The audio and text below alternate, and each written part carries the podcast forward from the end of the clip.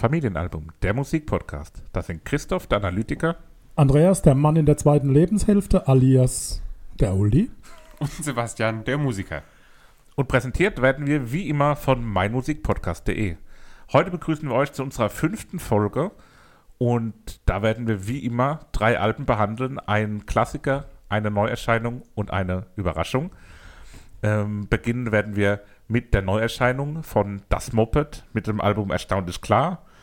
Weiter geht's dann mit Finn Kliman mit dem Album Nie. Das ist die Überraschung der Woche. Und last but not least kommt der Klassiker, der diese Woche von Pink Floyd kommt und Dark Side of the Moon heißt. Entschuldigung, The Dark Side of the Moon. Ganz the, entscheidend. The Dark Side of the Moon. The. Okay, gut. ähm, ja, wie hat euch die Woche in der Vorbereitung gefallen? Wie, wie war es für euch diese Woche, die, die Alben zu hören? Und wie ordnet ihr die Woche vielleicht auch im Vergleich zu den ersten paar Wochen ein? Für mich war es äh, die beste Woche, glaube ich, bisher so von den Alben her. Ähm, ein Album musste ich nicht mehr hören, weil ich es schon oft genug gehört habe und äh, es handelt sich dabei nicht um den Klassiker. So viel sei vorweggenommen. äh, ein anderes Album, die über, nee, doch, die, nee, die Neuerscheinung, nämlich das Moped, hat mich komplett äh, von den Socken gehauen. Ähm, und das habe ich die Woche rauf und runter gehört. So viel wie noch nie ein Album zuvor jetzt von dem, ähm, von, beim Podcast. Und Pink Floyd habe ich wenig gehört, aber äh, dafür äh, auch sehr viel Spaß gehabt beim Hören. Musikalisch, ein, äh, musikalisch eine der schönsten Wochen meines Lebens. ersten Je Lebenshalbjahres. ja, okay. Nee, war toll. Hab ganz intensiv, mehrfach tatsächlich das Moped äh, und auch Cleansmann, sage ich mal, gehört. Cleansmann. Äh, Pink Floyd, auch da musste ich nicht, aber es war auch mal wieder schön, es mal wieder so intensiv auch zu hören. Aber für mich wirklich eine, eine super, super tolle Woche. Hätte die zwei Scheiben von euch, die zwei Bands, niemals bewusst gehört, wäre auch nicht drüber gestolpert. Also dafür vielen lieben Dank. Das, ist doch- das ist doch schön, wenn man hier die, die Menschen nochmal glücklich machen kann auf die alten Tage auch. Einspruch. Das war aber fies. Nee, es war lieb gemeint. Das, und das zählt ja. Die, die, die Absicht ist da der Vater des Gedanken. Gut. äh, ich kann mich da nur anschließen. Also es war wirklich äh, auch für mich die bisher beste Woche vom Hörerlebnis her.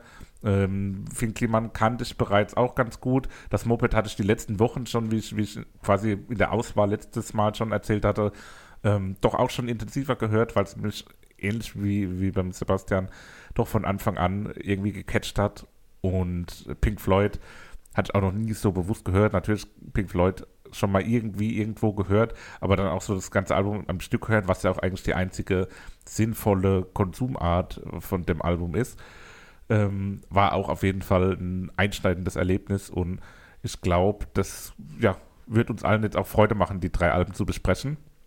Und deswegen würde ich einfach sagen, wir starten direkt ein mit dem Neu, mit der Neuerscheinung von Das Moped. Äh, erstaunlich klar, das Album ist vor wenigen Wochen erschienen und die drei Jungs aus Bad Kreuznach in Rheinland-Pfalz, die zuerst zu Beginn ihrer Karriere auf Englisch gesungen haben und dann vor ja, einigen Jahren den, den Sprung zu deutschsprachiger Musik gemacht haben, haben hier ihre erste, ihr erstes richtiges Album abgeliefert und muss sagen, das ist, habe ich jetzt schon ein paar Mal angedeutet, also wirklich für mich bisher ein ganz heißer Kandidat fürs Album des Jahres, weil das ist wirklich, äh, was, was ich in der Form in, in deutschsprachiger Musik selten so gehört habe und was einfach so zum, ja, zum, zum Mitsingen sofort animiert. Man hört das irgendwie zwei Refrains lang und kann beim dritten Refrain mitsingen.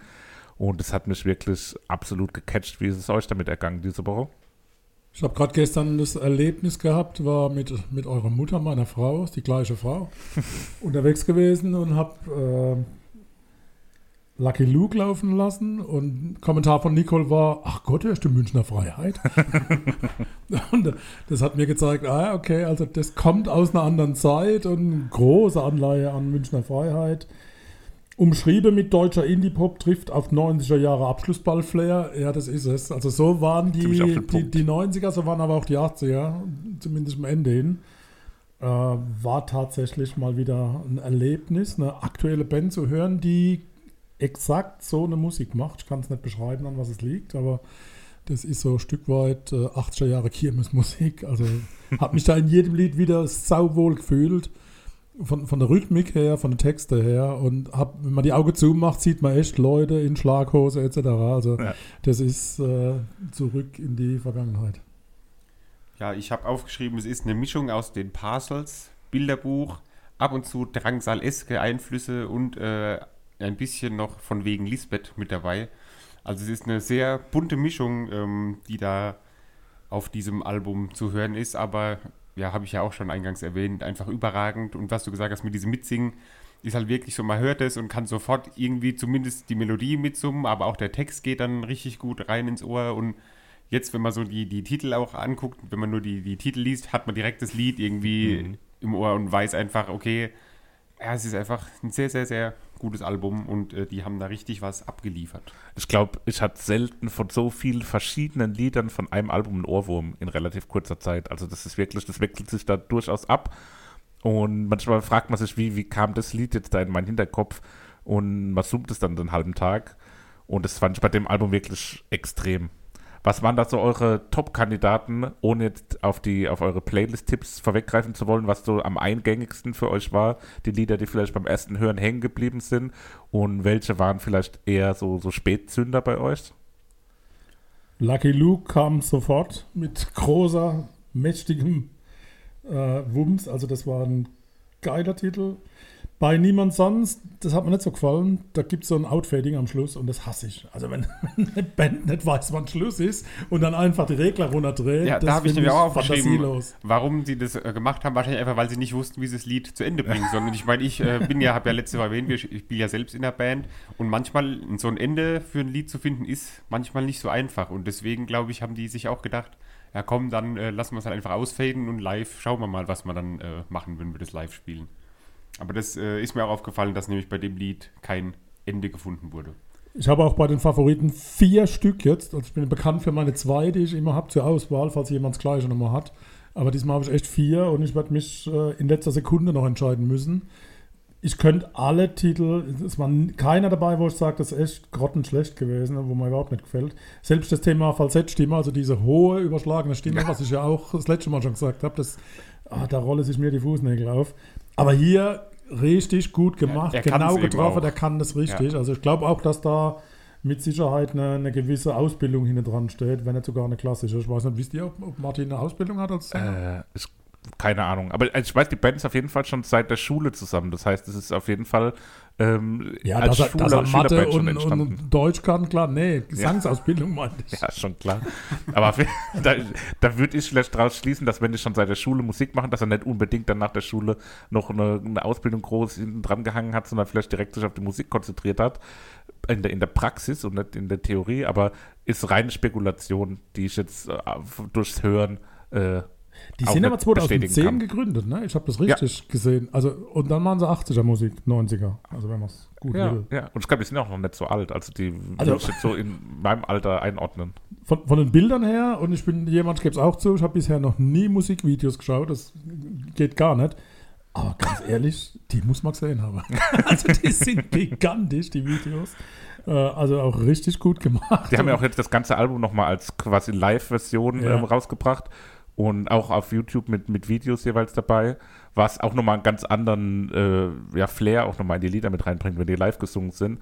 Und ich kann mir auch vorstellen, dass die auf, als Konzert richtig gut funktionieren, dass da richtig Stimmung aufkommt. Und also es gab einige Lieder, wo ich gedacht habe, oh, jetzt wäre ich gern beim ja, Maifeld im, im. Zelt äh, so ein bisschen, bisschen angesoffen und, und schön vorne mit drin.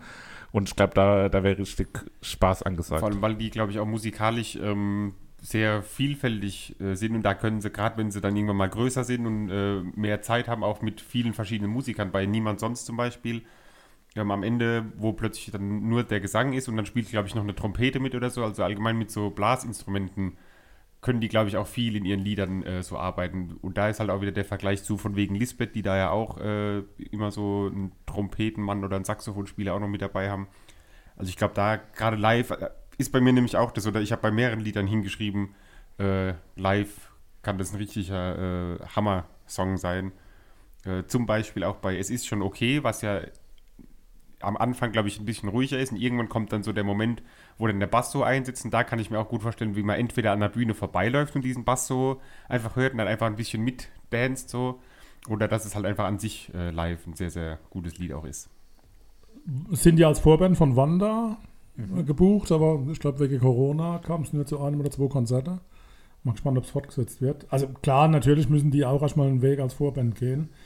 Aber ich bin überzeugt, die Festivals werden die richtig abräumen ja. oder, oder, räumen auch Garantiert. schon ab. Also ich glaube, das muss man da nicht beschwören, sondern das ist so. Ne? Bei Eng, das ist so 80er der Beginn. Also die ersten drei, vier Takte und da weiß man sofort, okay, das ist die Zeit. Das klingt auch so Bee Gees-mäßig ja, direkt, noch mit der, mit der ja. Kopfstimme halt.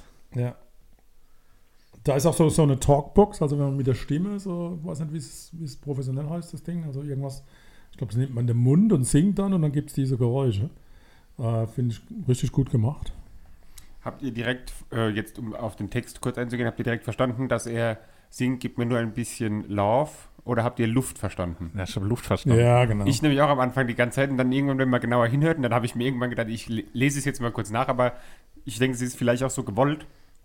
Könnte ich mir vorstellen, dass er das so gesungen hat, dass man beides irgendwie äh, hören kann, wenn man will. Ich habe es ja wieder in meinen Translator eingegeben. nee, ich habe die Texte mitgelesen. Für den Fall, dass man es nicht ganz versteht. Und es war erstaunlich, also die Seite, wo ich das immer nachschlag, ich nenne sie jetzt nicht, äh, da war bei vielen Stellen ein Fragezeichen. Da hat derjenige, der die Texte aufgeschrieben hat, anscheinend nicht verstanden, was er singt. Äh, dabei, also wenn man hinhört, hat man sehr gut verstanden. Hätte ein Beispiel mit aufschreiben sollen. Schade. ja, textlich ist das Album, glaube ich, auch ziemlich ähm, klar in eine Richtung. Also es geht sehr viel um Liebe, wie auch bei Wanda, äh, deren Vorbands ja jetzt auch waren. Ähm, sehr viel, die so äh, ja auch unerwiderte Liebe. Es ist so, so ein bisschen schwermütig auch, was teilweise auch gar nicht so zur Musik passt. Ähm, aber trotzdem ist es doch auch thematisch ein sehr passendes Album von, von den verschiedenen Liedern her, ohne dass es auch zu sehr ähm, jetzt Konzeptalbum genannt werden müsste. Dafür ist es dann auch nicht äh, erzählend genug. Aber trotzdem fand ich das auch eine interessante Note, dass es textlich dann doch auch alles irgendwie harmoniert hat und in eine Richtung ging. Ja, das habe ich mir bei viel zu lang aufgeschrieben. Ist super schön für mich und drunter steht bei mir dann aber auch, vielleicht trifft mich nur der Text extrem an der Stelle. Ich glaube, wenn es auf Englisch wäre, wäre es vielleicht nochmal ein Tiger anders. Also das ist der Vorteil an deutschen Songs. Ähm, da lässt man sich doch eher auf die Texte ein. Viel zu lang, den du gerade angesprochen hast, den fand ich ähm, ein sehr starkes Gefälle zwischen Strophe und Refrain. Den fand ich in der Strophe mhm. relativ äh, nichtssagend und der Refrain war einer der ähm, ja, eingängigsten auf dem ganzen mhm. Album. Da ist die Strophe, ist bei mir das, äh, der Drangsal-Einfluss, den ich in dem Album gehört habe. Total, habe ich schon auch. sehr in die Richtung. Also es könnte auch Drangsal singen und dann wäre das auch ein Lied von ihm, glaube ich, gut. Ja. Ein Einfluss haben wir noch nicht jetzt gehört, also ich habe es zumindest nicht wahrgenommen. Bei Flaneur 1 zu 1 Falco. Ne? Ah, natürlich. Ich habe also, österreichischer Rap ja, aufgeschrieben. Bei mir ist äh, Bilderbuch da, aber Bilderbuch ist ja auch Falco. Ja, also ja, das ist ja, alles passt. so eine. Ja, genau. Und bei Flaneur sieht man wirklich diesen, diesen Typ durch die Straße laufen, also den Flaneur, so wie er ihn beschreibt. Auge zu und man ist, glaube ich, mitten in Wien und sieht da einer über, die, über die Straße flanieren. Das fand, äh, das fand ich ein Lied, was so ein bisschen ein Bruch war vom Album. Also es hat, hat ein bisschen rausgestochen, aber auf eine angenehme Art und Weise. Also es hat so ein bisschen auch eine, für eine Abwechslung und eine Auflockerung gesorgt, dass man dann auch wieder die anderen, teilweise doch ein bisschen ähnlicheren Nummern auch wieder mehr hat schätzen können. Auch dadurch, dass einfach mal so ein bisschen Abwechslung da mit drin auch war. Zum Thema Bilderbuch, äh, da habe ich bei Es ist schon okay mir notiert, Bilderbuch, relativ klar, deutlich raushörbar als, als Einfluss und bei Erstaunlich klar. Also das waren die zwei, wo ich tatsächlich Bilderbuch, die ich ja auch schon mal live gehört habe, ja. mit euch. Ich kannte die Band vorher auch nicht. Also das war klar und deutlich für mich zu hören. Und bei Erstaunlich klar finde ich ein sehr klar strukturiertes Lied mit, mit einem hohen Spannungsbogen. Und auffällig für mich ab 3 Minuten 10 der Delfingesang und dann deutliche Atemgeräusche beim Singen, was eigentlich bei allen anderen Titeln nicht so zu hören war. Äh, also gehört irgendwie mit dazu. Ja, das war nochmal so ein bisschen ein, ein ein Schlusssong, der dann sich auch nochmal in sich sehr gesteigert hat und dann auch nochmal ein sehr emotionales Ende hat und so, so fast so, so was Manisches. Epischer äh, Abschluss, Ja. hymnenartig habe ich da notiert zu dem Lied. Was ich hier auch ein paar Mal als Referenz notiert habe, was jetzt weniger aus der Musik direkt kommt, sondern äh, eine Serie, deren Musik auch sehr in die Richtung geht, nämlich Stranger Things. Das ist, die, die haben Ja. immer wieder auch diese, diese Synthesizer, der da benutzt wird, äh, ist vermutlich der gleiche, der hier benutzt wird, weil das doch sehr identische Sounds sind. Und es hat mich auch immer wieder daran erinnert, was ja auch eine Serie ist, die in den 80ern, Ende der 80er spielt. Deswegen sich natürlich auch immer wieder der Musik bedient, aber dann auch im, im Original Soundtrack dann ganz einfach sich daran anlehnt. Und da kam auch immer wieder so eine Referenz, die ich da rausgehört habe. Technisch sehr schön gemacht bei Karussell, ab 2 Minuten 18, Kanaltrennungseffekt. Äh, Also da habe ich mal notiert, da darf man nicht wirklich was getrunken haben, weil sonst, wenn man dann die Augen zu hat, Kopfhörer auf und dann zwischen rechts und links da wechselt, da wird es einem tatsächlich wie im Karussell schwindelig. Ja. Finde ich technisch sehr, sehr gut gelöst. Ja, das hat auch direkt so Karussellgefühle in einem geweckt, weil es auch immer wieder so ein, so ein rollierender Sound war, der sich so um sich herum gedreht hat und da hat man dann, vielleicht denkt man es auch nur, weil das Lied so heißt, aber das hat sich für mich auch wirklich so angefühlt. Und das war ja auch nochmal eine schöne Note, die sie damit reingebracht haben. Krasse Gegenteil, einfach gemacht. Bei Sina, der Beginn, habe ich stehen, das könnte der Demo-Song von meinem Casio-Keyboard sein, das ich mir mal gekauft habe, weil ich dem Wahn verfaller war, Keyboard spielen lernen zu sollen. Es hat nicht geklappt, kann ich gleich sagen, aber ich glaube, der Sebastian hat es mal geholt. Ja, steht jetzt Muss, aktuell muss bei mal mir gucken, noch. der Demo-Song fängt so an wie bei Sina. Klingt genauso. Werde ich machen, wenn ich heimkomme. Sina Arme ist, Nachbarn. Sina ist das Lied, wo auch für mich die Gitarre am stärksten ist. Da ist auch teilweise echt auch wie wieder mal bei Bilderbuch so eine sprechende Gitarre, die da fast so eine Melodie mit übernimmt und da echt auch im Vordergrund ist. Und normal ist die Gitarre hier jetzt nicht das, das treibende Instrument, aber in dem Lied sticht sie doch schon deutlich hervor, fand ich.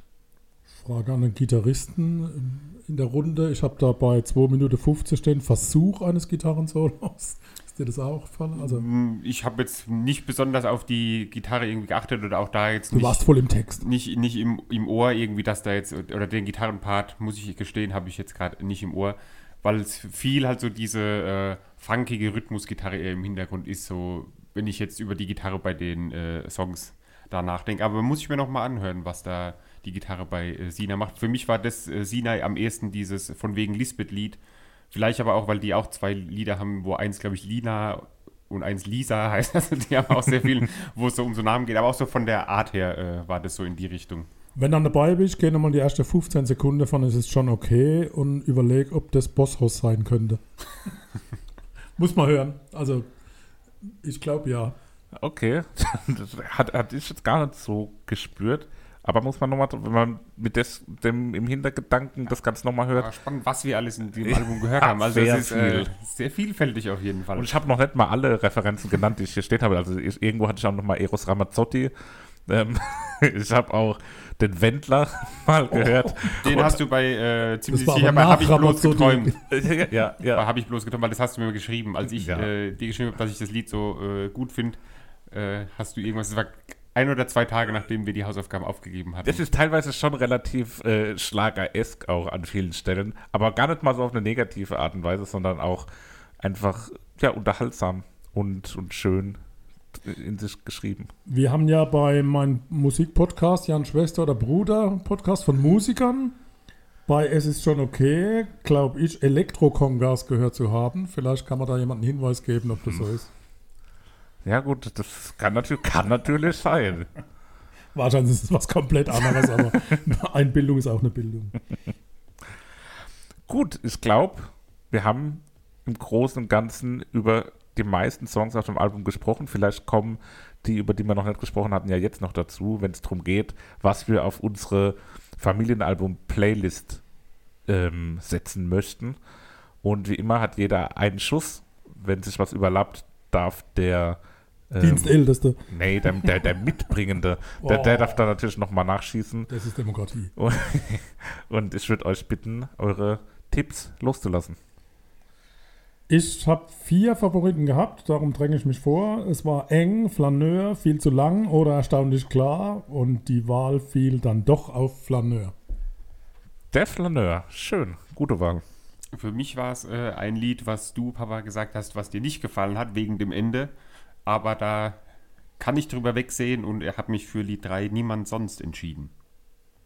Okay, ja, fand ich auch eins der eingängigeren Lieder, was auch ohrwurmtechnisch bei mir äh, durchaus hängen geblieben ist. Tatsächlich beide von euch gewählten Lieder nicht in meinen Top 3 gewesen. Ähm, auf Platz 3 war bei mir eng, weil es auch einfach ein sehr schöner Ohrwurm war, sehr eingängig und ja auch ein Lied, was ich ganz gern mal allein gehört habe, ohne den Albumkontext auch. Viel zu lang habe ich nochmal mit draufgesetzt, weil der Refrain einfach so stark ist. Für mich der stärkste Refrain aus, auf dem Album. Weil die Strophe mir nicht so gut gefallen hat, ist es für mich äh, dann am Ende doch was anderes geworden. Nämlich der Track Nummer 4, Hab ich bloß geträumt. Ähm, ja, das ist für mich also wirklich das Lied des Albums.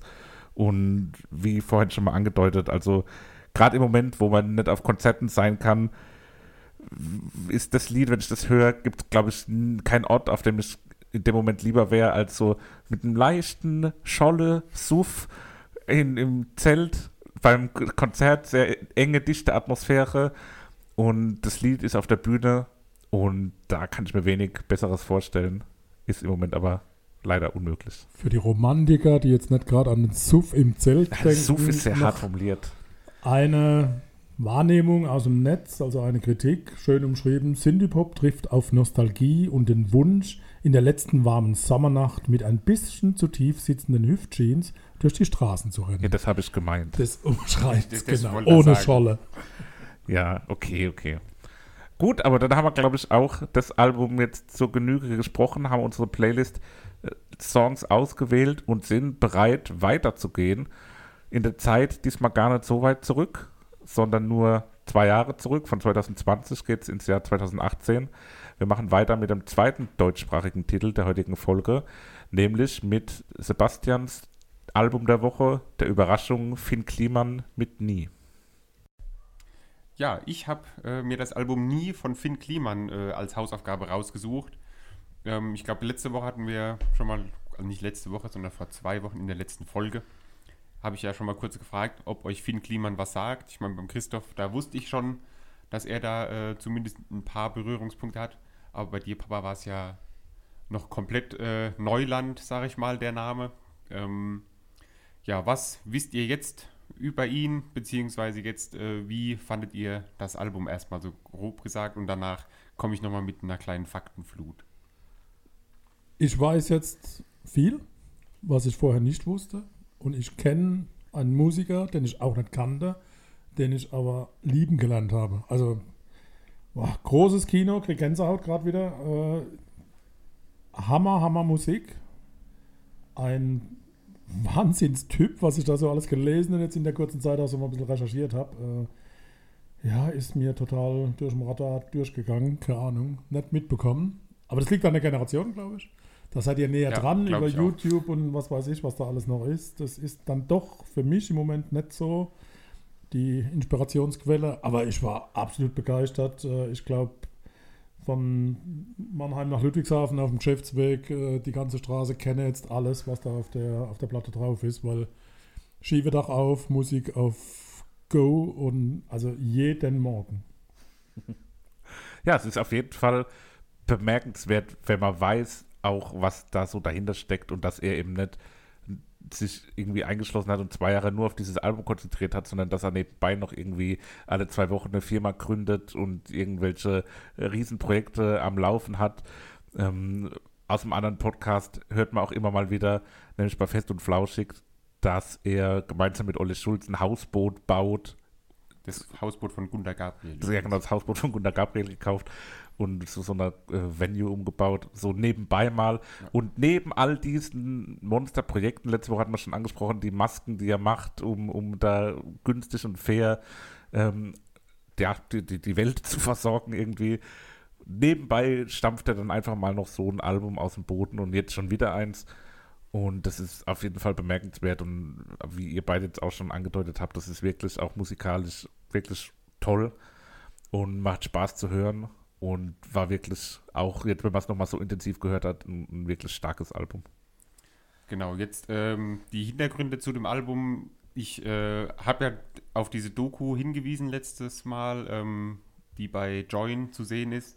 Äh, wenn ihr es noch nicht gesehen habt, jetzt vorher, guckt es euch auf jeden Fall nochmal an. Ich habe äh, das meiste, was ich jetzt gleich sage, habe ich aus der äh, Doku entnommen, weil die sich eben komplett darum äh, dreht, wie dieses Album sozusagen entstanden ist.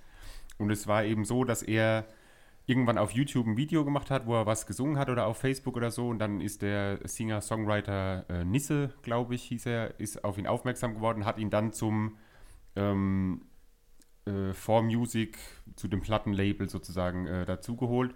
Und dann war die Überlegung von diesem Label eben ihm einen Vertrag anzubieten. Und da hat er dann aber ähm, irgendwann gemerkt, okay, nee, da hat er keinen Bock drauf, irgendwie so bei so einem Label unter Vertrag zu stehen und dann irgendwie gesagt bekommen, was er zu tun und zu lassen hat. Und ähm, Niklas Tietjen, der zu der Zeit bei dieser Plattenfirma gearbeitet hat, hat in der gleichen äh, Zeit sozusagen vorgehabt, die Plattenfirma zu verlassen. Und dann haben die beiden, Finn Kliman und Niklas Tietjen, ähm, ihr eigenes Label gegründet und damit haben sie das Ganze dann eben veröffentlicht. So in der Kurzfassung sozusagen. Mit dabei war dann auch noch äh, Philipp Schwer als Musikproduzent. Und äh, jetzt kurzer Fun-Fact zu Philipp Schwer und zu Niklas Tietjen. Die haben nämlich beide hier bei uns in Mannheim an der Popakademie studiert. Stark. Das heißt, ähm, da haben wir sogar noch ein bisschen Heimatbezug. Wer hat bitte nicht bei der Popakademie studiert? Also Ich. alles, was Rang und Namen Ja, im Moment im Bereich natürlich. Musik hat, ohne zu übertreiben. Nicht, weil wir Mannheimer sind, sondern ernsthaft, was da im Moment in den letzten Jahren entstanden ist und auch immer noch entsteht, das ist echt eine Quelle der Musik. Das ist Hammer. Ja. Wie Joy Fleming, natürlich ganz vorneweg zu nennen. Über die Brick. Genau, so, dann äh, waren wir plötzlich bei Joy Fleming. Ähm, Oh, haben schon zu viel verraten für die Hausaufgaben. äh, ein Satz, der äh, auch in dieser Doku gesagt wurde, war, äh, da saßen die beiden, Finn Kliman und dieser Niklas von der äh, Plattenfirma, saßen an so einem Tisch und dann Ist haben der sie gesagt, Adlig. Ja, Niklas von der Plattenfirma, genau. Saßen am Tisch und haben dann eben gesagt, sie wollen auf jeden Fall nur das machen, wo sie Bock drauf haben und wo sie dahinter stehen und nicht irgendwie von jemand anderem sich reinreden lassen wollen. Äh, und egal wie viel es dann kostet im Endeffekt. Und jetzt noch kurz die letzte Info. Ich habe hier noch ganz viel stehen, aber sonst reden wir gar nicht mehr über das Album. Ähm, da, am Anfang haben sie irgendwie äh, überlegt, wo sie die ganzen Boxen, die sie dann verkaufen oder eben versenden, wo sie das lagern. Und dann hieß es so, ah ja, äh, rechnen wir mal, irgendwie, wenn es gut läuft, mal mit 10.000 oder sowas. Und dann haben sie entsprechend eine Halle gemietet gehabt. Und dann, als es wirklich vorbei war, diese Vorbestellfrist, weil das Album konnte man ja auch nur ein einziges Mal bestellen und danach wird es nie wieder produziert, weil Finn Kliman eben nicht will, dass es irgendwann ja, in der Resterampe irgendwo äh, landet. Und am Ende waren es, glaube ich, über 80.000 von diesen Boxen und die haben eine riesengroße Lagerhalle mit äh, Paletten gefüllt gehabt, wo eben dieses, äh, ja, diese Boxen dann gelagert wurden. Genau, so viel dazu. Also Spannend. exakt hat er gesagt, ich möchte nie, dass die Platte wegen Überproduktion irgendwann bei einem Discounter in der Krabbelschütte liegt. Ich wusste gar nicht, was eine Krabbelschütte, aber das ist der Wühltisch. Genau so, der, wenn du beim Mediamarkt reingehst und dann steht da Ah. für, für 5 Euro. Ja, oder bei Saturn oder Ja, bei oder- Expert Esch oder, äh, Oder bei. Amazon. Ah. Bei Amazon, genau, wenn man da reingeht. Oder hier Leute, Leute, Leute. Genau, und Äh, noch ein letzter Punkt, weil du ja gesagt hast, dass er das neben dem ganzen anderen so noch hergemacht hat. Ähm, die Musik ist ihm aber mit am aller, allerwichtigsten. Da gab es auch ein Interview mit seiner Freundin dann, wo sie sagt, er kam irgendwann heim, weil es zwischendurch eine Phase gab, wo er gesagt hat, er lässt das alles mit der Musik, weil er sich dann wohl auch mit diesem äh, Musikproduzenten kurz gestritten hat. Die haben sich dann irgendwann wieder zusammengerauft. Da wäre er wirklich so heimgekommen wie noch nie zuvor und er war komplett am Boden niedergeschlagen und hat gesagt, er schmeißt alles hin und das hat sie noch nie bei ihm gesehen, außer eben bei der Musik, weil ihm das eben so extrem am Herz liegt und ihm so wichtig ist, dass da was Gescheites bei rumkommt. Und um jetzt den Bogen zum Album zu schlagen, es ist ja wohl was Gescheites draus geworden. Ein überragendes Album ähm, mit elf Liedern, die man äh, hoch und runter hören kann. Und jetzt Ein Können wir- Spruch, zehn, die man rauf und runter hören kann. Eins ist bei mir leider auf der äh, Fuck-Off-Liste. Jede, jede Wette. okay, gut. Rauschen, eine Gitarre aus Sperrholz und ich verstehe das Konzept von dem Song nicht. Also das ist mein berühmtes Raus mit. Äh, zehn ganz geile Songs und das ist irgendwie daneben geraten für mich. Ja, das, also ich fand es gar nicht so schlecht äh, an sich, in der Mitte zumindest. Aber wie du schon auch so ein bisschen sagst, das, das Konzept von dem Lied ist ein bisschen fehl am Platz, aber ich glaube, braucht man nicht so viel drüber zu reden, weil es wirklich auch so ja, rausfällt aus dem Rest vom Album. Und ich glaube, wir könnten uns dann eher auf die positiven konzentrieren. Ja, absolut. Ähm, was für mich aber auch, wir haben jetzt viel, sehr viel Positives schon gesagt, jetzt muss ich kurz auf die Bremse treten. Insgesamt fehlt mir ein bisschen die Dynamik, um das so ganz absolut auf den Podest zu heben. Ähm, es ist mir teilweise doch ein bisschen zu gleichbleibend. Äh, speziell so in den im ersten drei Vierteln ungefähr des Albums, quasi von Lied 1 bis Lied 9, sind doch fast immer sehr ähnliche Lieder und da hätte ich mir irgendwie noch mal ein bisschen einen Bruch gewünscht, dass da zwischendrin ein, zwei Einschübe sind, die, die noch so ganz rausfallen. Die habe ich jetzt so nicht gehört, sondern das war alles auf diesem sehr guten, sehr, also wirklich in, in den einzelnen Liedern wirklich super gut, mit einem besonderen Flow, mit so einem, mit so einem Schwung, der da überall mit drin ist. Und insgesamt wirklich ein gutes Album, aber ich hätte mir, wie gesagt, ein bisschen mehr gewünscht. Habt ihr das nicht so empfunden? Ja, die, also ab jede Wette, die letzten drei Lieder, die sind schon etwas anders. Jede Wette haben wir besprochen, mag ich nicht. Immer nur da war ich hin und her gerissen und der Mann und das Meer, auch das passt für mich nicht ganz zu der ersten Titel, aber gehören mit dazu und für mich eine, eine, eine runde Sache. Ab Sardinien war für mich so, Sardinien war eine Traumreise. Auge zugemacht und ich war in Italien in einer kleinen Stadt irgendwo auf dem Dach gesessen mhm. oder auf dem Dachbalkon so und habe geil bildlich diese, auch genau ist, diese kleine so Straße und alles gesehen, das Dose Bier in der Hand habe ich gespürt. Ähm, richtig gut dieses Leben Udo Lindenberg, also das Nuscheln war wie Udo Lindenberg, vielleicht nochmal reinhören. Ja, doch das stimmt. Und da war ein Rauschen am Anfang, das hat mich voll irritiert. Also wusste jetzt nicht ganz, ist es sind es mein Kopfhörer oder gehört es dazu? Äh, aber so dieser Stil bei dieses Leben, dieser Rap-Funk war gut gemacht. Also war eins von den, von den guten Geschichten. Kiez-Tränen hat einen ganz großen Jazz-Einfluss. Also ja, ist Bar, gut Barmusik. Barmusik ja. und ein Bläsersatz genial gemacht. Äh, Habe ich sehr, sehr gut empfunden. Was du vorhin schon angesprochen hast, Sardinien, auf jeden Fall auch ein Lied, was extrem diese, dieses Gefühl vermittelt, was es auch vermitteln will. Also, wie Sebastian eben gesagt hat, es ist so eine, so eine äh, sehr bildliche Sprache, die ich aber auch bei ähm, Bis Seattle höre. Das, da habe ich dann auch nochmal hier aufgeschrieben, dass Seattle und Sardinien bei ihm doch relativ nah beieinander liegen, scheinbar, weil die haben beide ein ähnliches Gefühl bei mir vermittelt. Ähm, aber wie schon gesagt, auch wirklich mit einem sehr guten und sehr bildlichen Gefühl, was da auch rauskommt und was da doch sehr, sehr positiv hervorzuheben ist bis Seattle ist ja auch äh, diese Zerrissenheit äh, von, von Finn. Eigentlich will er sein wie Kurt Cobain, aber dann auch diese, diese Textzeile, ich fahre bei ihm mit, aber so will ich gar nicht sein. Äh, zieht sich das ganze Lied, also auf der einen Seite äh, trauert er dem nach und will eigentlich ähnlich agieren auch, äh, aber Gott sei Dank äh, ist er kein Kurt Cobain, der irgendwann äh, dann auch Konsequenzen für sein Leben zieht. Also das hat mich auch ein bisschen nachdenklich und traurig gemacht. Und bei Dunkelblau, was gleich als nächstes Lied kommt, eine unheimlich brüchig und verletzend stimmende Klinge. Äh, Stimme, Klinge. Klinge. An der Stelle Stimme. sollten wir vielleicht mal kurz über den Wein der Woche sprechen.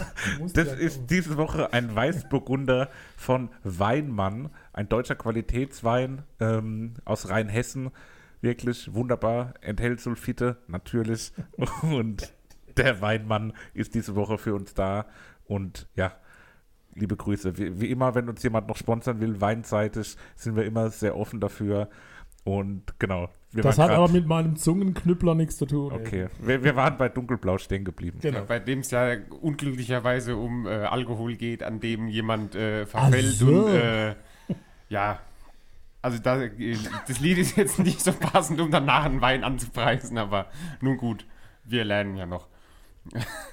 ähm, ja, beim Lied zu Hause, äh, was ja so ein, äh, ja, eine Art Liebeslied ist oder sogar äh, ein ganz klares Liebeslied äh, sozusagen ist, weil er ja darüber singt, dass zu Hause für ihn nicht ein spezieller Ort ist, sondern immer da, wo die besungene Person sozusagen ist. und da gibt es ja auch ein äh, Video dazu. Ich weiß nicht, habt ihr das irgendwie am Rande gelesen, mitbekommen, das Video zu dem Song? Zudem nicht, Ne. zum anderen. Und zwar bei äh, zu Hause. Da hat er so einzelne Wörter auf, ich weiß nicht wie viele seiner Freunde, aber eintätowiert. Und da hat er Arme Freund. Ja, also es gibt zum Beispiel jetzt auch jemanden, der hat, der hat äh, Piss in den Wind irgendwo auf sich jetzt draufstehen. Und jemand anderes hat das Wort zusammen auf sich stehen, allerdings mit zwei S, weil er sich da verschrieben hat. Und dann beim einen S hat er unten noch so ein A dran gemacht. Also das Video auf jeden Fall Schwierig. äh, sich mal angucken. Sehr, Mit. Make-up-T-Bags wäre das nicht passiert. Das stimmt. Aber wenn wir beim Thema Video sind, baue mich auseinander. Hat da jemand was recherchiert, gesehen? Wie Ich habe es in der äh, Doku gesehen, wo er... Ähm, Große Schreddermaschine und Ja. er, also da schafft der Typ tatsächlich seine Gitarre, auf der alle Genau. Freunde aus der Schule unterschrieben haben, die alte Piaggio, die ganze Filme, eine Plattensammlung und endlich viele Kassette und vor allem sein Bonanza-Rad in den Schredder reinwirft, um dieses Gefühl, äh, es tut ein bisschen weh und um das richtig rüberzubringen, dreht er den Video und schmeißt das alles in diesen, das ist übrigens der größte Schredder in Deutschland. Okay. Äh, kann man wirklich alles total spannend, das Video, was da alles reinkommt und was da für Effekte entstehen, müsst ihr mal gucken. Das Okay. hat nichts mit Musik zu tun. Ist das auch so eine Art von wie so ASMR-Videos? ja, du hast mir schon mal was darüber erzählt, dass du so Videos als mal guckst. Also du Was weißt genau, ihr? wie das Video aussieht. Ja, das, ich mag also was für Videos? so Schredder-Videos. ASMR, das ist, wenn jemand so, So- ganz leicht ins Mikrofon flüstert und dann dein Gehirn kribbelt oder wenn jemand so Seife ritzt. Ist ja so Seifenritz-Videos. Ja, das, auch ist, so ein das ist wieder, da ist der Generation und wir kennen äh, Finn Kliman, weil wir YouTube kennen und dadurch kennen wir auch so einen Scheiß. Ich ritz die Seife beim Händewaschen, aber das hat was mit Corona Nee, zu das, tun. ist- das, das, wir müssen es dir später mal zeigen. Das ist wirklich wunderbar. Oder dann sieht man eine Stunde lang, wie so Sachen in den Schredder gesteckt werden oder in so, so, eine, so eine Presse, wo dann wie so Knete dann da rauskommt auf der Seite. Das ist wirklich Ich bin froh, dass ich schon so alt bin. Ja. okay. Jetzt fällt es Ja. schwer. Das- Wir wollten jetzt nichts dazu sagen. Nein. Geiles, geiles Album. Super. Ja, es gibt bei ähm, Der Mann und das Meer, was wohl ein Lied, äh, oder nicht was wohl ein Lied, sondern was ein Lied für seinen Vater ist, der äh, irgendwie gestorben ist wohl. Ähm, da hat die gesamte Familie, als sie das gehört hat, äh, losgeheult und kann das Lied quasi nicht mehr hören seitdem. Also auch äh, eine sehr emotionale Geschichte, die er da in das Album mit reingebracht hat, weil er ähm, eben auch Geschichten erzählt, die er sonst niemandem sozusagen erzählen würde. Hat er auch in dieser Doku äh, öfter gesagt, dass eben die Musik für ihn das Medium ist, wo er eben seine Probleme oder so, die seine Gedanken verarbeitet. Gut. So. Dann würde ich sagen, gehen wir an die Favoriten. Was habt ihr euch ausgewählt? Dann leg ich mal los. Und mein Lied, was auf die Playlist soll, ist ein Lied, was für mich durchaus das emotionalste und intimste auf dem Album war. Ein Stück weit kitschig, aber schön kitschig. Die Textzeile im Refrain, mein Zuhause ist kein Ort, das bist du, ist ja nicht unbedingt so originell, aber trotzdem irgendwie catchy und das Lied hat einfach einen sehr, sehr schönen Klang und deswegen ist für mich zu Hause das Lied, was auf die Playlist darf. Meine Favoriten waren Baum mich auseinander und Morgen. Und äh, einen geilen Start in den Morgen und in die Klimanwelt für mich als Neuling äh, war morgen und ist morgen und von daher ist es auch morgen. Wäre mein zweites Lied gewesen, was ich noch in Reserve gehabt hätte, also finde ich gut. Für mich ähm, war es relativ schnell klar, dass es äh, das Lied Nummer 8 Sardinien ist, ähm, eben weil das so schön bildlich ist, weil man sich da so schön reinversetzen kann, man den, äh, die Tomatensoße im Schnurrbart kleben sieht quasi, ähm, die da besungen wird. Also es ist einfach ein schönes, wo man so Urlaubsfeeling, wenn man sich auf diese Reise sozusagen einlässt, äh, ja, wo man Urlaubsfeeling haben kann. Ja, gut, dann haben wir das Album äh, abgehakt. Äh, ich kann allen nochmal diese Dokumentation ans Herz legen. Ähm, genau, es gibt vielleicht irgendwann, gibt vielleicht nochmal ein drittes Album von Finn Kliman. Vielleicht besprechen wir das zweite ja auch noch hier irgendwann, das Album Pop, was jetzt vor wenigen Wochen erschienen ist. Ähm, genau, und als letztes haben wir dann jetzt den Klassiker, nämlich Pink Floyd in der, wie sagt man? Ja, im, Petto. Im Petto. Release-Datum 1. März 1973. Pink Floyd mit The Dark Side of the Moon. der Klassiker, den ich beigesteuert habe. David Gilmour, Nick Mason, Richard Wright und Roger Waters. Waters. Ähm, viel Synthesizer-Musik. Der berühmte EMS VCS 3 Synthesizer, den es schon vor 1970 gab. Ähm, Pink Floyd selbst, die Band, jedem ein Begriff. Ich glaube, das Klar. ist egal, welche Generation. Mit Pink Floyd kann jeder was anfangen. Jeder hat aber eine andere Epoche dieser Band äh, im Kopf. Das, ich glaube, es ist total interessant, wenn man auf der Straße mal sagen wird, Mensch, äh, Pink Floyd, was verbindest du damit? Äh, würde ganz unterschiedliche Dinge rauskommen. Die Band wurde 1965 schon gegründet, also schon bevor ich auf die Welt kam. Damals war es eine Psychedelic-Band, ähm, Sänger Sid Barrett, der dann irgendwann ausgestiegen ist und dann auch äh, nicht mehr ansprechbar war. Und der Bandname geht zurück äh, auf die Lieblingsbluesmusiker von diesem Sid Barrett, äh, Pink Anderson, Floyd Council. Und die Geschichte, die wir uns jetzt gemeinsam angehört haben, war The Dark Side of the Moon, die die achte und gleichzeitig erfolgreichste äh, Produktion von Pink Floyd war. Bis 2008, das waren jetzt die Zahlen, die ich äh, recherchieren konnte, 50 Millionen Mal verkauft und Irre. damit äh, das drittmeistverkaufte Album nach Michael Jackson's Thriller und ACDC's Back in Black. Und es wird heute noch jedes Jahr rund eine Viertelmillion Mal verkauft. Wahnsinn. Also kann man das sich kaum schon- vorstellen, Kann man, sich nicht, kann man sich nicht vorstellen. Abgemischt in den Abbey Road Studios und äh, gemischt von Alan Parsons. Also Alan Parsons Project, vielleicht auch dem einen oder anderen, Ja. zumindest von den Zuhörern Begriff. Äh, wird man als Klassiker mit Sicherheit auch mal in unserem Podcast haben. Und das war der Techniker, der es abgemischt hat. Ein Konzeptalbum, und Christoph hat es vorhin richtig erwähnt, geht nur zusammenhängend. Äh, natürlich äh, gibt es Einzelstücke, die, die auch äh, einzeln erschienen sind. Äh, die sind aber völlig dann aus dem Zusammenhang gerissen. Also ich glaube, man kann es wirklich nur am Stück hören. Und ich hoffe, ihr seid meinem Rat gefolgt und habt euch, habt euch die Zeit genommen, habt die Augen zugemacht und habt die Kopfhörer aufgehabt. Kopfhörer war das Wichtigste bei der Geschichte. Wie ging es euch? Ja, also es war wirklich ja, faszinierendes, fast schon hypnotisches Erlebnis. Also ich habe wirklich auch deinen Rat befolgt und mich da zurückgezogen und wirklich komplett darauf konzentriert. Und es war wirklich, äh, ja, schon ein sehr besonderes Erlebnis. Selten, dass man heute noch Alben hat, die in der Art und Weise auch gemacht werden, dass sie wirklich so, so was durchgängig Erzählendes haben und dabei trotzdem so eine Vielfalt an, an Einflüssen und an Effekten, die da auch auf einen einprasseln. Also es ist jetzt auch überhaupt nicht so, dass das irgendwie eintönig oder alles im selben Stil ist, sondern es ist extrem beweglich. Da passieren so viele Dinge im Hintergrund und was da, wie der Ton wandert und was dann plötzlich noch irgendwie passiert, das ist wirklich kaum zu beschreiben und war auf jeden Fall ein wirklich tolles Erlebnis. Ja, ist auch was, wo man, wenn man deinem Rat nicht folgt, zum Beispiel irgendwie beim Spazierengehen mit nur einem Kopfhörer drin, wenn man irgendwie so einzelne, so zum Beispiel von äh, einer Handymarke gibt es ja diese einzelnen Kopfhörer, Bluetooth-Kopfhörer. Ich kann jetzt den Namen nicht nennen. Ähm, wenn man dann nur zum Beispiel nur den rechten, nur den dre- rechten drin hätte oder so, dann ähm, ist es natürlich schwierig, wenn man dann diese ganze äh, rechts-links, wenn dann irgendwie sich so ein Geräusch hin und her bewegt, ähm, wird man ja dann gar nicht mitbekommen. Und äh, ja, man musste auch mehrfach drauf gucken, wann denn jetzt das Lied gewechselt hat. Weil ich war dann so da gelegen und habe dann zwischendurch gedacht, oh, wann ist denn das Lied zu Ende? Und da habe ich gemerkt, oh, wir sind ja schon gefühlt zwei Lieder weiter. Weil es halt eben sehr fließende Übergänge sind, aber insgesamt ein äh, ja, Gesamtkunstwerk einfach, das Album. Ja, das trifft sehr gut. Was mich total überrascht ist, dass das heute noch verkauft wird. Ich kann mir das nahezu nicht vorstellen, dass jemand, also jetzt eure Generation, sowas überhaupt noch hört. Äh, Das ist jetzt Zufall oder ihr hättet es doch so auch nicht gehört, wenn ich da nicht. Ja, wahrscheinlich nicht. Also ganz, ganz ehrlich gesagt. Ja, vielleicht, ich meine, also du hast ja gesagt, jeder hat so was anderes, äh, das er mit Pink Floyd verbindet. Bei mir sind es eher so, oder so einzelne Lieder, so Wish You Were Here, weil man es eben auf der Gitarre spielen kann oder sowas. Aber The jetzt, Wall.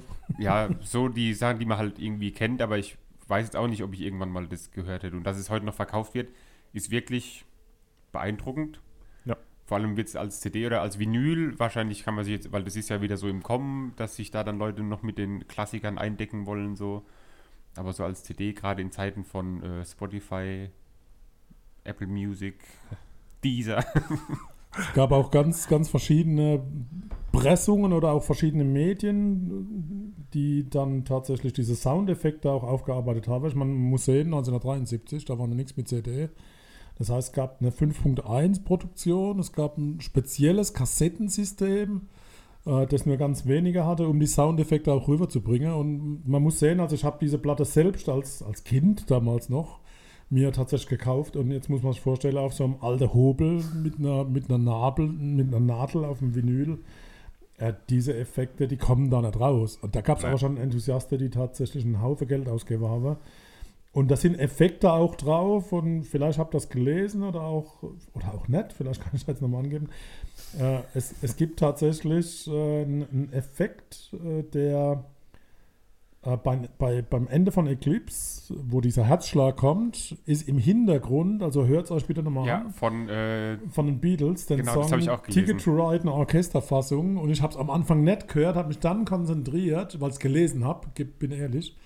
Und anscheinend ist auf der Aufnahmemaschine da ein Rest noch irgendwo drauf gewesen. irgendwie und so, ein- so ein seitdem- Fehler, gell, dass die es seitdem aus Versehen der- drauf gemacht genau, haben. noch. Und der ist auf Vinyl nicht zu hören. Und erst jetzt, wo die CD-Pressungen gekommen was ist jetzt? das ist auch schon ein paar Jahre her, äh, hat man diesen Effekt gehabt. Und äh, da wird jetzt auch schon wieder gemunkelt, ist das Absicht oder war es Zufall? Äh, das zeigt auch so diesen Hype um, um äh, Pink Floyd. Also denen wird ganz viel Mystisches auch nachgesagt, also was sie produziert haben etc. Und es gibt ein, ein, ein Easter Egg, also eine, eine Geschichte, die nicht nachgewiesen ist, aber die funktioniert. Und zwar, man kann The Dark Side of the Moon zu dem Film Wizard of Oz äh, laufen lassen. Es gibt auch eine Anleitung im Internet, wann man beginnen muss mit dem, mit dem, äh, mit dem Dark Side of the Moon. Und wenn man es parallel laufen lässt, und dann gibt es ganz viele Parallelen, auch teilweise diese Figur aus dem Zauberer von Oz, geben dann Äußerungen von sich, die mit dem Text von den Titeln übereinstimmt. Irre. Also das, aber ich glaube, es ist Zufall, aber es gibt ganz viele Leute, die sagen, ja, nee, das war Absicht und das ist genauso. Aber da geht es ja um, da geht's ja um Sekunde, um das zu synchronisieren. Also ich weiß nicht, ob es ein Easter Egg ist oder ob es tatsächlich Realität ist. Aber ich glaube, ganz viel außenrum geredet. Probieren wir mal, was schwierig ist, zu den einzelnen Titeln irgendwo was zu sagen, auch wenn wir nicht wissen, wann sie anfangen und aufhören. äh, bei Speak to Me natürlich der, das wichtigste Element, der Herzschlag zu Beginn und zum, zum Ende der Scheibe.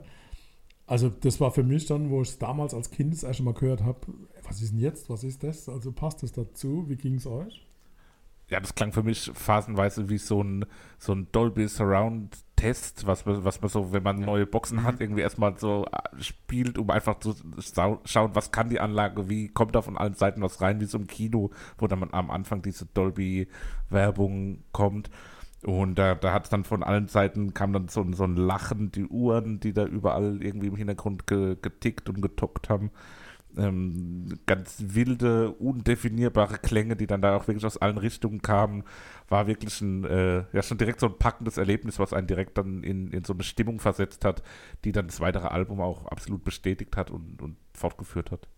Ja, und auch äh, spannend irgendwie, ob das alles jetzt aufs kleinste Detail geplant war bei so einem Lied oder ob da auch einfach viel Zufallsprodukt so dabei war, wo sie gesagt haben, okay, wir machen jetzt einfach irgendwelche Geräusche und gucken, ob es dann am Ende zu krank ist oder ob wir das so lassen können. Also da ist, glaube ich, spannend, wenn man da beim Entstehungsprozess dabei war und weiß, wie das Ganze geplant oder Es eben gibt- nicht Es geplant gibt wurde. einen Film dazu, Okay. kann ich nur empfehlen, also eine Dokumentation, die nur Teile aus der Studioarbeit, äh, aber muss man gesehen haben. Natürlich ich mit meiner super englischen Sprachkenntnisse habe nicht alles verstanden.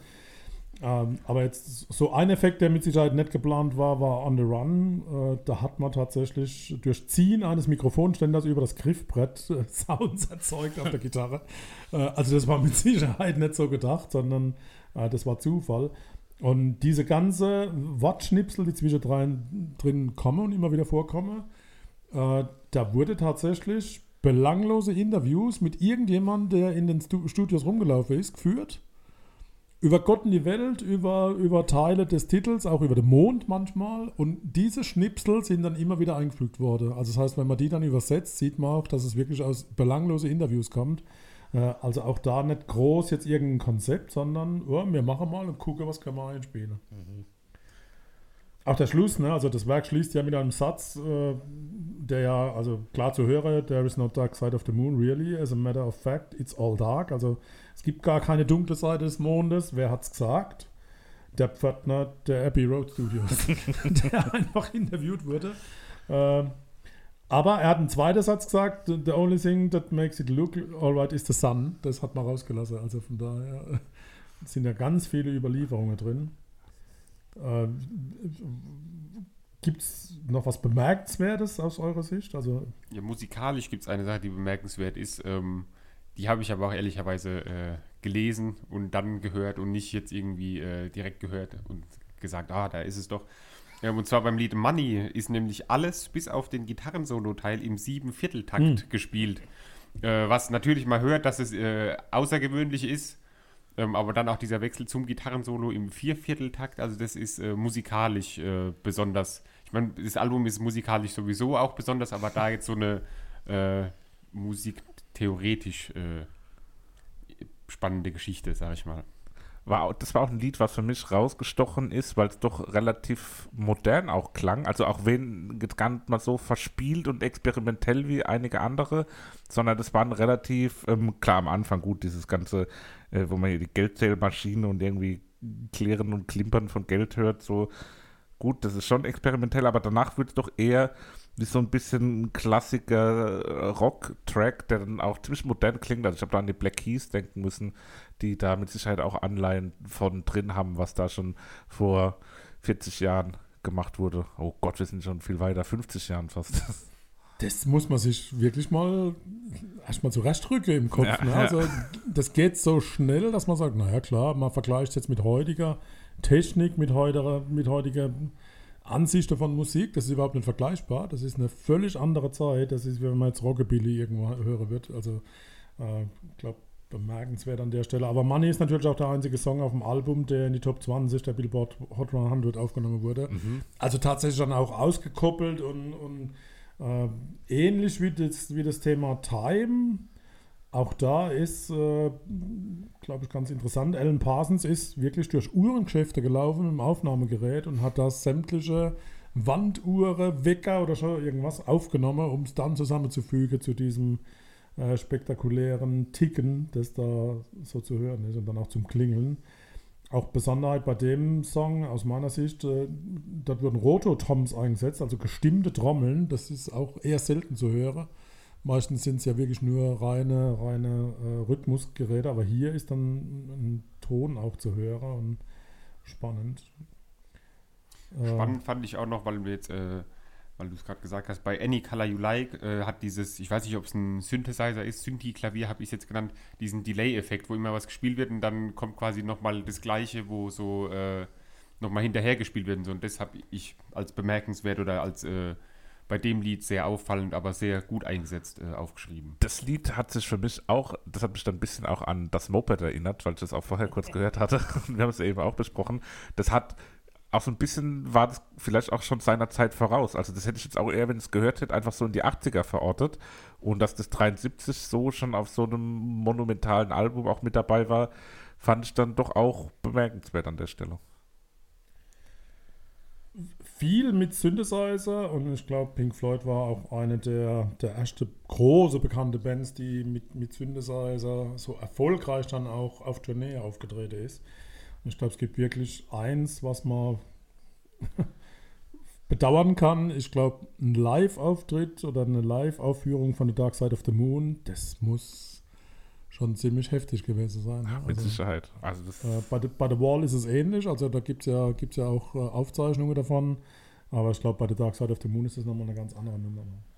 Ah, Wahnsinn, so eine Band, die dann auch eben in der Schlagzahl auch irgendwie immer wieder solche Meisterwerke aus dem Boden gestampft hat, das ist schon echt wirklich einzigartig und, und auch heutzutage gar nicht mehr vorstellbar, dass es in der Form auch so Wobei, gut, ich habe gelesen, dass es zu der Zeit gar nicht mal so unumstritten war, ne? dass es gar nicht zu der Zeit schon so war, dass das alles auf so ein Podest gehoben wurde und so klar als Meisterwerk galt, sondern dass das sich auch erst so ein bisschen, wie, wie so oft eben auch dann der, der Mythos sich im Nachgang entwickelt und im, im Fortgang und in der Erzählung, wo man dann eben auch so ein bisschen auf Dinge zurückschaut und das manchmal dann ein Stück weit auch so verklärt und dann schöner wahrnimmt, als es vielleicht in der in dem Moment auch wahrgenommen wurde. Ja, wobei jetzt, jetzt bin gut 73 war ich auch noch ein Kind, aber nehmen wir mal jetzt irgendwo Mitte 70 bis Mitte 80er Jahre, also bis 85. Das war die Zeit dieser Superbands. Da waren ganz viele berühmte Namen, die heute noch Bestand haben. Das gibt es heute nicht. Also sag mir eine Band, die heute aktuell ist und die tatsächlich, oder wo wir heute davon ausgehen, dass die in 50 Jahren noch so gehört wird da wird die Luft ziemlich dünn. Und in der Zeit gab es da massig Bands. Also ich will sie gar nicht Hat man die aufzählen. damals auch schon so wahrgenommen und Nee, gesagt, die sind in 50 Jahren noch? Gar Weil ich nicht. kann man jetzt halt auch nicht, aber ich, hat jetzt niemand, keine Band irgendwie, die Das war- aktuell da ist, wo man sagen würde, die hat das Potenzial dazu. Also kann sein, dass es wiederholt, aber damals war natürlich, äh, jetzt wenn, wenn ich an die Eltern denke, die haben dann über die Egerländer diskutiert. Das heißt, die hatte mit Rockmusik nicht viel am Hut und ich glaube, das macht den Unterschied aus. Also ich erzähle oder ich habe heute mit euch einen, einen Anknüpfpunkt über Musik und über, über Rockmusik, Popmusik, wie man sie mal nennen will. Das gab es damals nicht. Damals gab es Volksmusik und Klassik und die Wilden. Und bei den Wilden gab es wirklich, da wusste niemand, ob sich das hält. Und äh, 73 war eine Zeit, wo mit Sicherheit die Beatles ganz hochkalte Woche sind. Beatles ist was, wo ich null mit anfangen kann. Äh, aber trotzdem, Beatles sagt jedem was bis zum heutigen Tag. Ja. Aber Das- auch Pink Floyd. Das ist ja auch so ein bisschen vielleicht das Problem ist übertrieben, aber ich glaube, einer der Gründe dafür, dass es heutzutage wenig von diesen Überbands gibt, ist, dass es einfach viel mehr Auswahl gibt. Ich Ja, meine, damals das wollte ich auch gerade sagen, dass mit zum Beispiel, das- was, dass man jetzt auf Spotify einfach alles hören kann, was man will. Neue Erscheinungen kommen da sofort. Und deswegen, ich glaube, sowas wie so ein Konzeptalbum wie Pink Floyd gibt es heutzutage auch viel weniger. Weil die es Leute eben mehr, nicht, aber es ist versteckter. Es ist weniger in, Ja, diesen, gen- in dem man, man, man findet die, weil damals war so, okay, ich hole mir das Album, ich höre es halt ganz durch, weil ich muss äh, die, die Schallplatte wechseln, wenn ich was anderes hören will. Heutzutage gehst du in eine Playlist und dann ist ein einzelnes Lied vielleicht von der Band drin und das ist halt mit so einem Konzeptalbum, Ja. ist also heutzutage schwieriger irgendwie so klar. Auch im, im Gedächtnis zu bleiben, weil es halt eben wirklich so, so viel äh, Auswahl gibt und so Total. viel. Auch Anfang der 2000er oder so hatten viele Leute schon riesige Plattensammlungen. Da hatten die Leute schon eine viel größere Auswahl als jetzt so in den 70ern, wo wirklich, da gab es 10, 15 Jahre Musik, auf die du so zurückgreifen konntest. Und da hatte jeder eben dieselben 10 Schallplatten so ungefähr. Und da waren halt die Bands dann auch entsprechend größer. Das ist heute ganz schwer vorstellbar, dass jemand dann noch die Größe erreicht. Speziell auch in diesem, in diesem Rockmusikbereich. Wobei ich so froh bin, dass es heute tatsächlich anders ist. Sonst hätte ich nie das Moped oder Finn Kliman kennengelernt. Also von daher, ich, der ja aus der Zeit so ein Stück weit kommt, ich bin happy drüber, dass ich heute die Vielfalt habe. Und ich freue mich auf jeden Freitag, wenn Neuerscheinungen sind. Und ich höre da überall mal kurz rein und habe da ganz viel, was ich auch entdecke. Aber genug äh, philosophiert. Geht's überhaupt? Kann man überhaupt beim Konzeptalbum Favorite Schwierig bestimmen? Schwierig. Wir probieren es trotzdem, weil ja, wir sind ja durch mit dem Thema und wir sind ja vor keiner, wir schrecken vor keiner Herausforderung zurück. Ich, Christoph? ich würde ganz kurz vorher nochmal, weil wir ja immer sehr gern auch die Referenzen nennen, die wir da rausgehört haben. Und bei so einem besonderen Album war es sehr schwer, sich da auf was zu beziehen. Aber ich habe in einem Lied gleich zwei Referenzen gefunden, nämlich, und zwar keine schönen Referenzen, also das ist Oh. ein äh, bisschen verletzend vielleicht für Pink Floyd, aber ich glaube, dass sie nicht zuhören, von daher alles im grünen Bereich. Ähm, das Klavier am Anfang von The Great Gig in the Sky klingt für mich irgendwie nach einem Dieter Bohlen-Song. Das hat sowas von We Have a Dream oder so. Da, da hat, hat, habe ich am Anfang irgendwie Dieter Bohlen am Klavier sitzen sehen. Und später im selben Lied ähm, hat es mich dann auch so ein bisschen an Falco erinnert, wie, wie er in Genie so vor sich hin äh, murmelt und so. Also das habe ich da irgendwie rausgehört. What the hell is Dieter Bohlen? Also an der Stelle da wirklich, äh, ja, bisschen aus der Reihe gefallen. Also eher umgekehrt. Also wenn, dann hat Falcon Dieter Bohlen bei Ja. Pink Floyd reingehört. Umgekehrt geht's ja nicht. Ähm, ist vielleicht sogar ein Lob für Pink Floyd. Ja, je nachdem müsste man sich vielleicht mal danach fragen. Also Ich mein, die, die Überlebenden. Dieter sozusagen. Bohlen hatten wir hier auch schon mal in, in das Dieter-Prinzip von Fatoni und haben ja da schon festgestellt, dass das Dieter-Prinzip durchaus erfolgversprechend ist und daher auch die Referenz zu Paul McCartney gezogen, den wir eben bei den Beatles auch genannt So, haben. jetzt fertig mit Also alle- es wer mag, alles wer hier. mag es wagen, Ich einen Favorit es, zu benennen? ich tue es. Sebastian. Und zwar habe ich mich für ähm, das Lied Time entschieden. oh, Ähm, es ist sieben Minuten lang, aber es sind schöne sieben Minuten. Die, äh, diese typische Pink Floyd-Gitarre äh, ist da irgendwie mit drin. Also so habe ich sie jetzt betitelt als typische Pink Floyd-Gitarre, ähm, weil ich mir, wenn ich an Pink Floyd denke, denke ich an so Sounds irgendwie. Und deswegen habe ich mich für Time entschieden. Das war tatsächlich auch mein Pick für die Playlist. Das heißt, ich muss jetzt auf meine Reserve zugreifen. Die habe ich mir aber schon zurechtgelegt. Und zwar ist meine zweite Wahl Any Color You Like. Ähm, das ist ein Song, der einen direkt auch irgendwie dazu bringt, sich mitzubewegen. Ein sehr schwungvoller Song und sticht dann auch als so ein Einzellied dann irgendwie raus auf dem gesamten Album. Deswegen passt da, finde ich, ganz gut auch auf unsere Playlist. Für mich gab es entgegen meiner üblichen Art nur einen Song und der war auch ohne Wenn und Aber und der ist nur instrumental und der drückt all das aus, was ich mit Pink Floyd verbindet und das ist On the Run. Okay. Braucht man nicht mehr dazu zu sagen, kann man nur hören und dann versteht man es oder versteht man es nicht. Also da gibt es nicht viel zu erklären. Das ist Das- Emotion. in, in dem Lied ist für mich auch sehr viel passiert. Also ich habe während dem Lied so auch so beim, beim zweiten Hören dann so unablässig mitgeschrieben, wirklich so, was passiert jetzt? Ist das ein Flugzeugabsturz? Bricht da gerade ein Vulkan aus? Jetzt kommt wieder ein Jogger, da läuft jemand eine Treppe hoch oder runter, keine Ahnung. Jetzt kommt der Ton von links, jetzt kommt er von rechts. Also so ungefähr sind hier meine Notizen, irgendwie so alle drei Sekunden ein neuer Eindruck.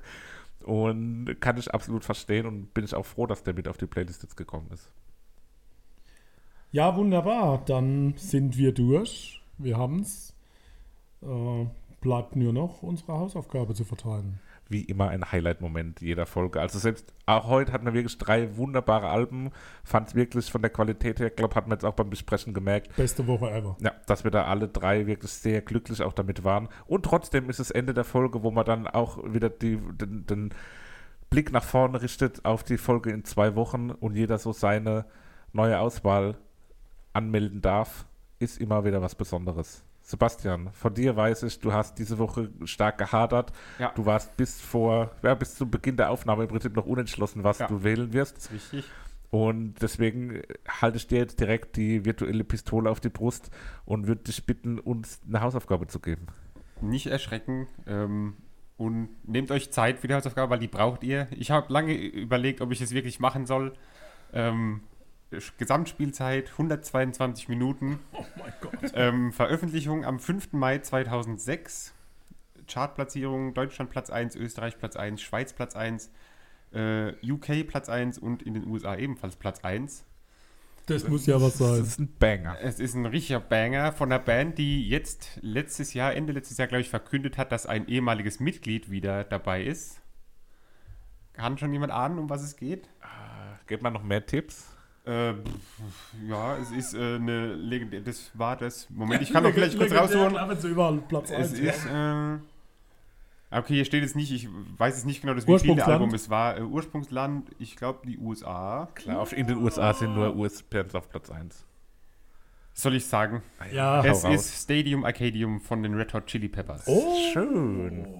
Genau, es das ist. wird scharf. Es sind, äh, war ja ein Doppelalbum, aber ähm, ich habe auch überlegt, ob ich vielleicht nur eine Hälfte quasi als Hausaufgabe geben soll, aber äh, nee, das Ganze.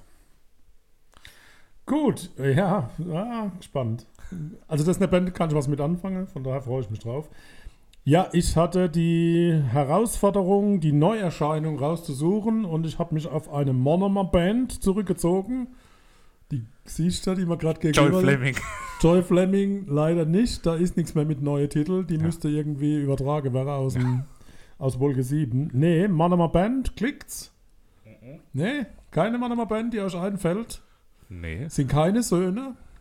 Ja. Okay, ich verrate mehr. Also der oder die Sängerin hat äh, vom Namen her eine gewisse Ähnlichkeit zu Samu. Ach nee, ich, hätte jetzt, ich wäre jetzt bei Late Aldin gewesen. Aber Nein, ist, ist, ist, ist ganz, aber auch Mannheimer, ganz oder? kalt. Also nicht äh, Samu Haber, sondern Faber? Jennifer Haben. Es klingt immer noch nicht. Nee. Jennifer Ich Rostock? merke, ihr kennt es nicht. Beyond the Black heißt die Band Aha. und Horizon heißt die Scheibe. Okay. Lasst euch überraschen, eine Mannheimer Band, die hier ihren Ursprung hat und äh, auf Wacken, kleiner Hinweis, äh, die ersten Erfolge Okay. gefeiert hat und mit dieser Scheibe eine andere Richtung einschlägt. Spannend. Das klingt sehr spannend. Also klingt auf jeden Fall nach äh, einem besonderen Hörerlebnis. Beyond the Black, ich schick's euch dann. Ja, genau. Sehr, sehr gute Idee. Ähm, bei mir mit Sicherheit auch notwendig. Ähm, mein Tipp der Woche ist die Überraschung. Das heißt, es wird schwer für euch zu erraten, was es ist. Ein kleiner Tipp: Die Band wurde in meiner oder unserer Hochzeitsrede erwähnt.